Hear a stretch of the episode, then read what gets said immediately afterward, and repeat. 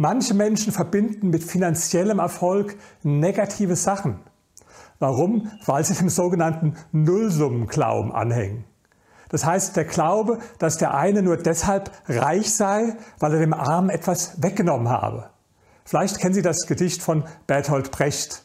Das geht so, armer Mann und reicher Mann standen da und sahen sich an und der Arme sagte bleich, wär ich nicht arm, wärst du nicht reich. Das ist der Nullsummenglaube, der sehr verbreitet ist, aber er ist falsch.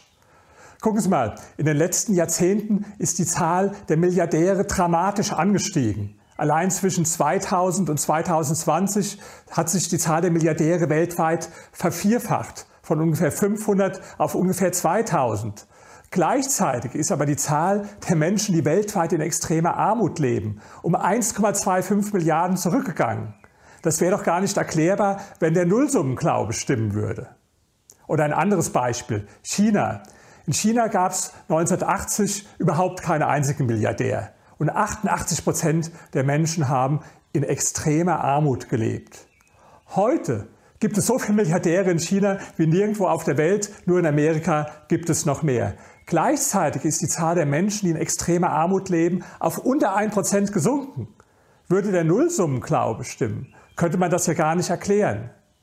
Also der Nullsummenglaube ist falsch und hindert Sie am Ende daran, nicht nur die Welt realistisch zu sehen, sondern wenn Sie dann ein schlechtes Gewissen haben, weil Sie denken, ich kann ja nur reich werden, wenn ich anderen irgendwo etwas wegnehme, dann sind Sie auf dem Holzweg.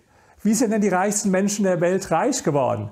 Wie ist ein Chef Bezos reich geworden? Emerson. Weil er anderen etwas weggenommen hat? Nein, weil er eine gute Idee gehabt hat. Oder Bill Gates weil er anderen etwas gegeben hat, weil er Word äh, und, und den PC und all das eingeführt hat, was den Menschen ja genutzt hat. Wie sind die Albrecht-Brüder in Deutschland damals reich geworden? Waren lange Zeit die reichsten Menschen Deutschlands. Mit Aldi, eine tolle Idee, die es den Menschen ermöglicht hat, günstiger einzukaufen. Also, der Nullsummenglaube ist falsch und das Gedicht von Brecht, sorry, aber es ist das dümmste Gedicht, was ich in meinem Leben gehört habe.